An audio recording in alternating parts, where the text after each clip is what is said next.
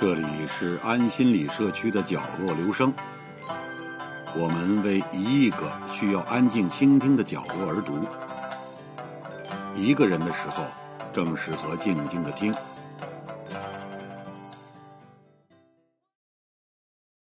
第一次世界大战于一九一四年爆发时，英国外交大臣爱德华·格雷说：“整个欧洲的灯光正在熄灭，我们有生之年。”不会看到他们再次被点亮。一九一八年，一战以德国及其盟国战败收场，欧洲人目睹这一忧伤的预言变成了悲凉的现实。一战期间，全世界动员的军队共约有六千二百万人，死亡人数是人类此前所有战争中最多的。凡尔登战役中。法国和德国死亡的士兵人数达到九十七点六万，索姆河战役中伤亡总数达到了一百二十一点九二万人。到一战结束时，伤亡人数达到耸人听闻的三千八百万，一千七百多万人死亡，两千多万人受伤。在一千七百万死者中，约有七百万平民。一战重塑了世界秩序，也重塑了许多人的认知。在一九一四年之前，绝大多数欧洲人都以自己的国家为傲，深信欧洲的价值观。斯蒂芬·兹维格在回忆录《昨日的世界》中写道：“欧洲人生活在一个绝对安全的黄金时代，没人想发动战争、革命或叛乱。一战毁掉了这种自信。”一九一九年一月，战胜国在巴黎召开会议，讨论与战败国的合约条款与持久和平所需的条件。巴黎和会一共邀请了三十二个国家以及几个民族的代表参加，四个与会大国——英国、法国、意大利和美国——推动了会议成果的达成。他们的代表被称为“四巨头”，这四位是。英国首相大卫劳合乔治，法国总理乔治克列孟梭，意大利首相维托里奥奥兰多和美国总统威尔逊。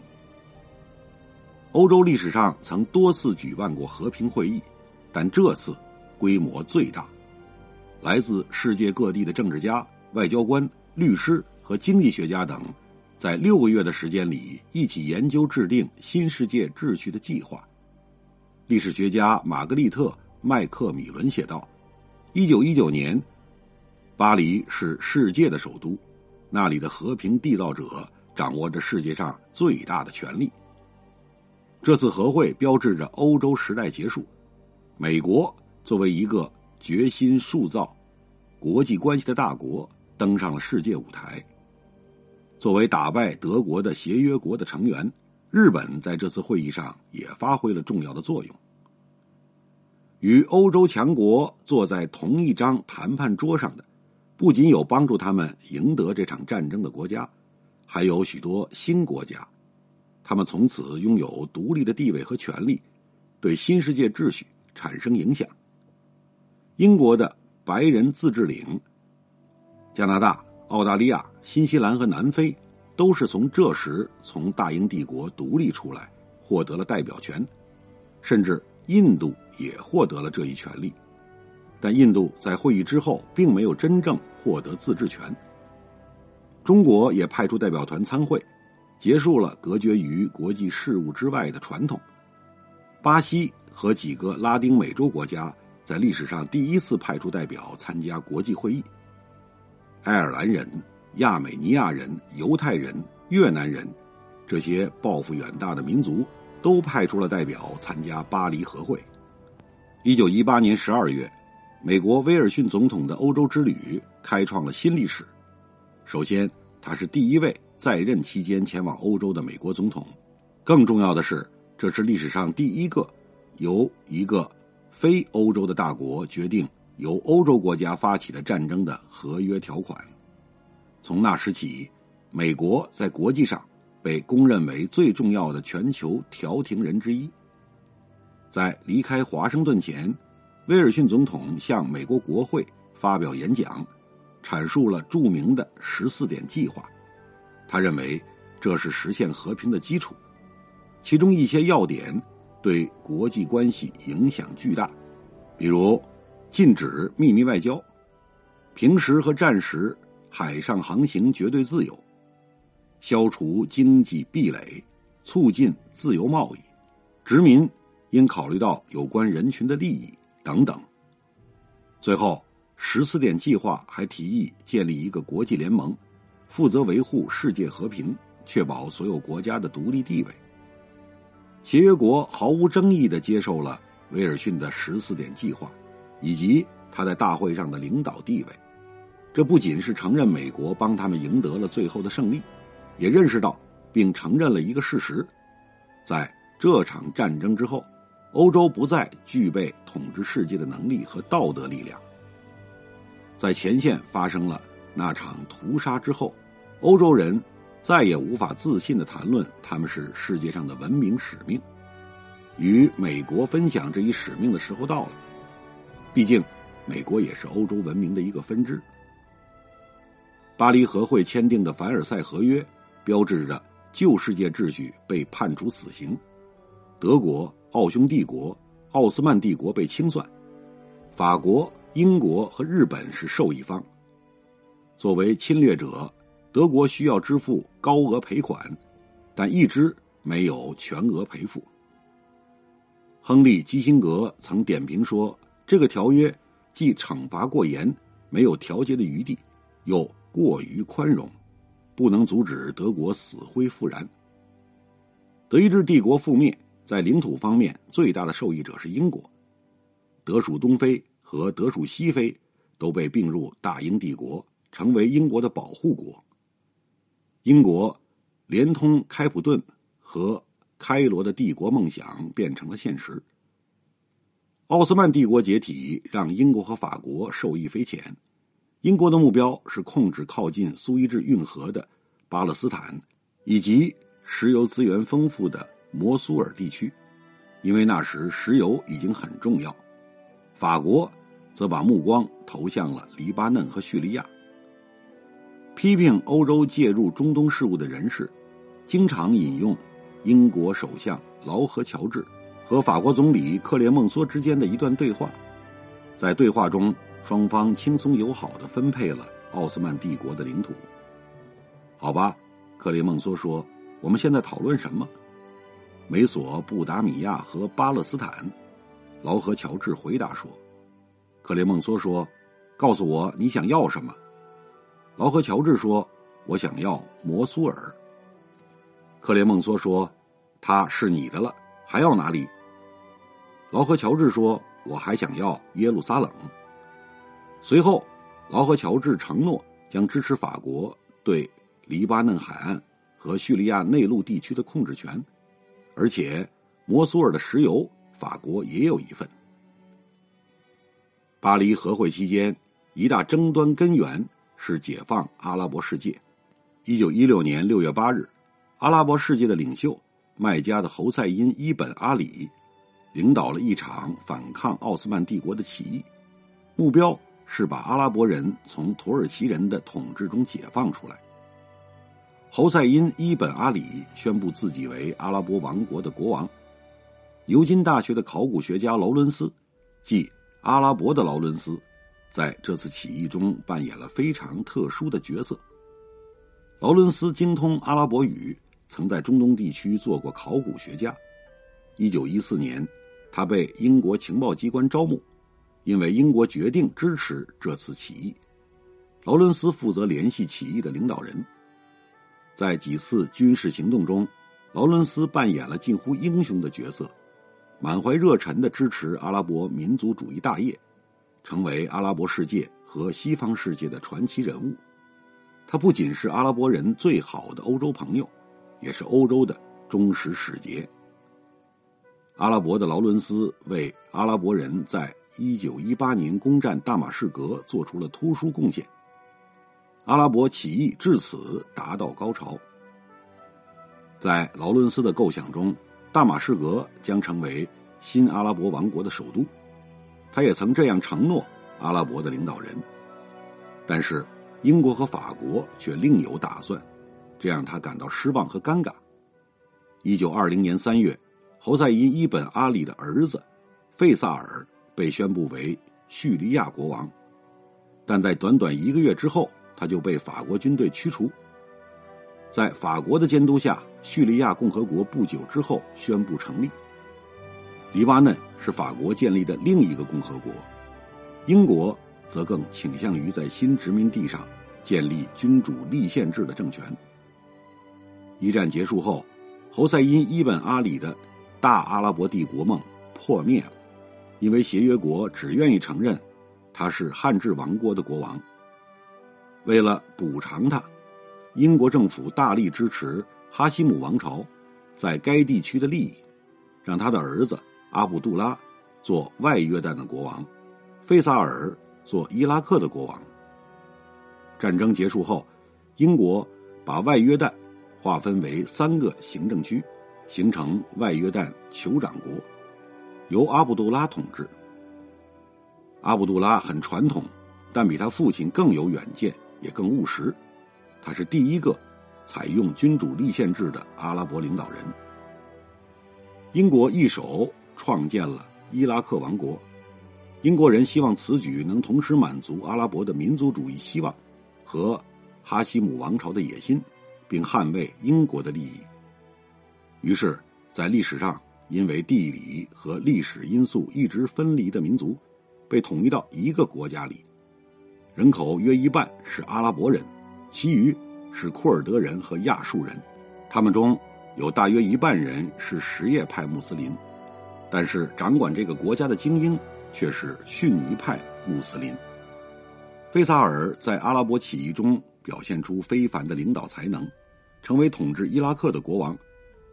在这个国家成立后不久，这里就发现了巨大的油田。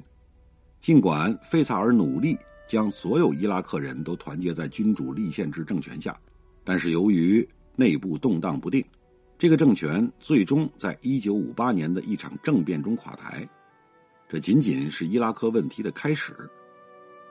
在英国的中东领地，巴勒斯坦的冲突最为突出。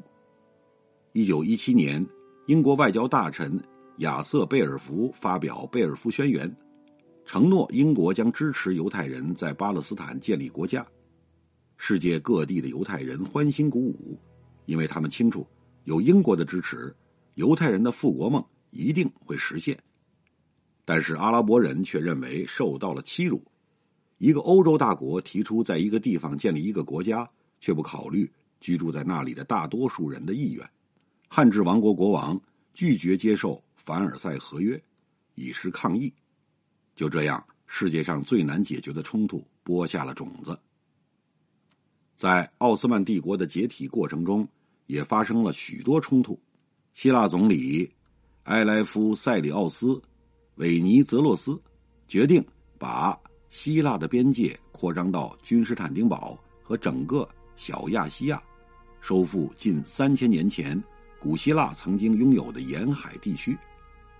法国和英国。都有古希腊情节，所以支持希腊的主张。这也是为了使欧洲和基督教世界一雪君士坦丁堡被穆斯林攻陷的历史耻辱。一九二零年，协约国与奥斯曼帝国签署《瑟弗尔条约》，通过了大希腊的构想以及其他历史性决定，例如建立亚美尼亚国家和库尔德斯坦自治区。所有这些决定，都将占据奥斯曼帝国的领土。土耳其人的国家会变成安纳托利亚地区的一个小国。可以预见的是，这一条约遭到了土耳其人的反对和抗议。为了抵制协约国清算奥斯曼帝国的决定，土耳其独立战争爆发，土耳其民族运动应时而生。凯莫尔将军率领土耳其军队，以非凡的军事才能。成功击败了法国、希腊和亚美尼亚联军，国际社会别无选择，只能接受土耳其人重新征服君士坦丁堡的事实。然而，成立于一九二三年的土耳其共和国，并不想恢复旧时的奥斯曼帝国，而是要变成一个现代欧洲国家。土耳其不再受东方和伊斯兰主义的影响，开始接受欧洲和西方文化。引导这一非同寻常的变革的，正是凯末尔。他后来被称为阿塔图尔克，在土耳其语中的意思是“土耳其之父”。凯末尔有一双锐利的蓝眼睛，总是穿着西装，不仅是现代世俗土耳其的象征，也是所有希望接受欧洲文化、实现现代化的国家的榜样。凯末尔革命始于一九一九年。穆罕默德六世被废除后，延续了五个世纪的奥斯曼帝国退出历史舞台，取而代之的是一个新式的共和国。伊斯兰法庭被关闭，阿里发王权被废止，凯末尔政府以瑞士民法典为蓝本，制定了土耳其民法典。现代欧洲的服装取代了伊斯兰传统着装，土耳其的孩子们学习用拉丁字母书写。而不用阿拉伯语。到一九三八年凯末尔去世时，土耳其的文化和社会已经显著欧化。凡尔赛合约让亚洲和太平洋地区也经历了重大的变化。这个区域大赢家无疑是日本。以西园寺公望代表的日本是巴黎和会上实力排名第五的国家。与会的其他大国十分清楚日本在亚洲地区的贡献，决议巩固日本在远东地区的主导地位。因此，日本代表团要求拥有德属太平洋岛屿以及在中国山东半岛的主权。中国也认为自己为协约国取胜做出了重大贡献。中华民国陆征祥外长率领的中国代表团前往巴黎，他们希望。作为大国的盟友，中国的领土主权可以得到承认。陆征祥要求欧洲帝国停止入侵中国，废除与中国签订的领土租赁协议。基于威尔逊十四点计划中的民族自决原则，中国代表团坚决反对日本对山东的主张。该奖励中国还是日本呢？巴黎和会上的大国显然选择了后者，他们认为，从战争爆发的那一刻起，日本就是协约国的忠实盟友，而且最重要的是，他已经是一个强国。所以，牺牲德国和中国的利益，予以日本扩张的权利名正言顺，而中国在当时还是一个积弱不振、四分五裂的国家。巴黎和会的结果令中国极为愤怒，中国代表团没有签署凡尔赛合约就离开了巴黎，中国民众对政府极度失望，对西方羞辱中国极度愤慨，国内爆发了声势浩大的游行。日本代表团还在巴黎和会上提出了种族平等条款，要求在国际联盟盟约中加入这个条款。宣布所有种族都平等。这个善意的提议，看似特别有利于殖民地，却是日本出于自身考虑而提出的。日本希望凭借这一条获得和欧洲大国及美国一样的地位，被平等对待。但是，在一九一九年谈种族平等引发了很大争议。包括四巨头在内的许多人都不认同这一观点。澳大利亚和新西兰也坚决反对日本的这个提议，担心日本会以此为借口，扩张到他们的势力范围，成为日本向他们地盘移民的正当理由。最终，该条款并未被纳入国际联盟盟约。日本代表团对此感到很失望，认为虽然日本。为新国际秩序做出了贡献，但仍然被大国轻视。为表达抗议，日本代表团当即离开巴黎。巴黎和会的这次决议使日本人心生怨恨，导致一战后日本民族主义抬头。日本政府从此拒绝与西方合作。种族间的仇恨在一战中制造了大量的受害者，一些国家被控诉推行种族清洗和种族灭绝行动。在奥斯曼帝国，有一百多万亚美尼亚人丧生于土耳其人驱除亚美尼亚人的政策。俄国大肆迫害犹太人。从前，奥匈帝国的部分族群也难逃厄运。糟糕的是，停战协议并未能结束欧洲的暴力冲突。一战结束后，欧洲大陆有几个地方依然冲突不断，其中最血腥残暴的地方是俄国。内战持续了五年之久，死亡人数难以统计。据计算，死于前线作战、处决和蔓延全国的饥荒的有三百多万人，还有大量人口失踪。在这场冲突结束后，约七百万名俄国孤儿流落街头。在一九一四年前，绝大多数欧洲人都认可欧洲文明，但是从一九一四年起，不少人开始对这个不断引发深重灾难、战争。冲突的文明失去信心。一九一八年，许多士兵回到家园，回归平民生活，但是这个过程并不容易，甚至非常痛苦。对战败国的士兵来说，尤是如此。由战争引发的经济危机，也带来了政治危机，因为公民普遍不再相信自己的领导人和政治制度，公民质疑他们所属的。社会的价值观，这为承诺建立新社会的新政治运动提供了土壤。从二十世纪二十年代起，另一场运动吸引了大众——法西斯主义。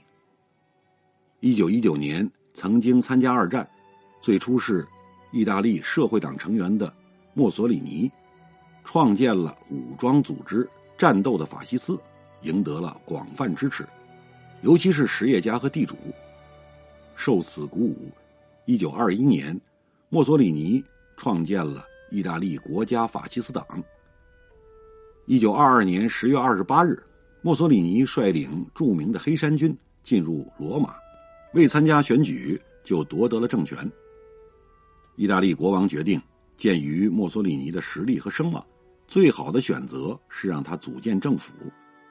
于是，欧洲第一个。法西斯政权诞生了。法西斯主义在一战后的许多欧洲人看来是一种有吸引力的模式。二十世纪二十年代，在几个国家出现了意大利法西斯党的翻版，崇拜墨索里尼及其理念的人数激增。一九一九年，一位名叫阿道夫·希特勒的前参战人员加入了温和的德国工人党。年轻的希特勒履历平平，没人能看出他会有光明的政治前途。在一战期间，他起初是一个平庸的艺术家，勉强糊口。后来到德军服役，成为一名下士。他认为参战是他最伟大的经历。希特勒是一名出色的演说家，特别能吸引观众。他在痛斥那些德国的敌人时。能成功的激起听众的义愤之情，使人们热烈回应他提出的改变国家的建议。一九二零年，希特勒所在的政党更名为民族社会主义德意志工人党，更广为人知的名字是纳粹党。不久之后，他成为这个党的领袖。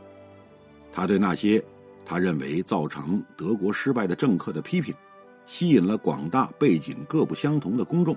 横跨工人阶级、武装部队和富有的实业家等各个行业，法西斯模式在另一个国家也得到了支持——西班牙。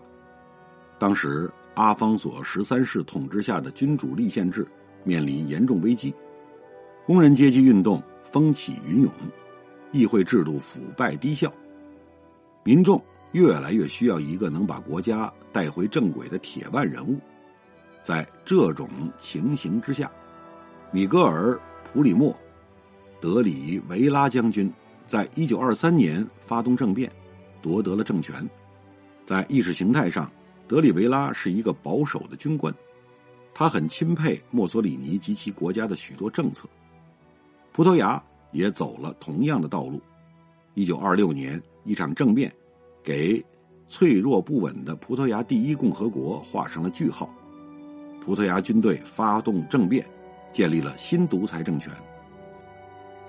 一九二九年，美国发生股灾，整个世界陷入大萧条，法西斯主义进一步扩张，被大规模失业和经济停滞困扰的德国，很快成为纳粹党扩张的温床。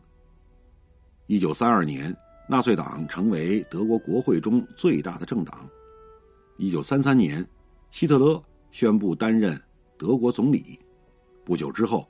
魏玛共和国被德意志第三帝国取代，这是历史上最大的悖论之一。地球上最先进的、文化和教养最好的民族之一，诞生了贝多芬、歌德、叔本华等著名人物的德意志民族，最终把国家政权交给了希特勒。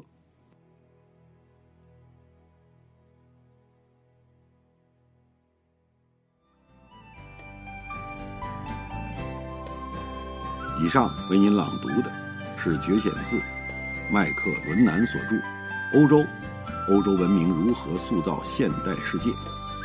谢谢来自每个角落的会心倾听，请记住这里，我们在一起呢，咱们天天见。